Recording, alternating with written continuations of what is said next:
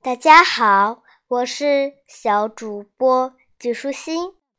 今天我们继续来研究科学的奇思妙想。为什么有的树干会有洞？我的这本书里列出了六种小朋友们说的答案。第一种是水泡坏了树木，烂出了一个洞。第二种是鸟啄出来的小洞。第三种是树老了，有些部分自然死亡而变成树洞。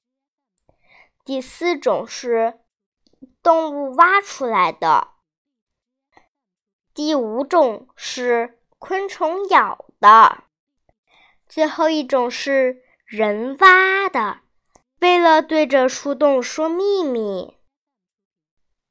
小朋友，你觉得哪种最有道理呢？书里的博士爷爷说，树干是植物的茎。是树木输送水分和养分的通道，负责输送工作的都是比较靠外的部分，就比如说树皮。慢慢的，一些大树干的中心部分失去活性，甚至死亡，形成了树洞。另外，死亡的树干中心也会因为某些昆虫、鸟类和哺乳动物的啃食和掏挖，形成小洞，暴露在外。树洞内通常比较潮湿，时间久了，木头进一步腐烂，也会使树洞越来越大。形成了小动物们的住所。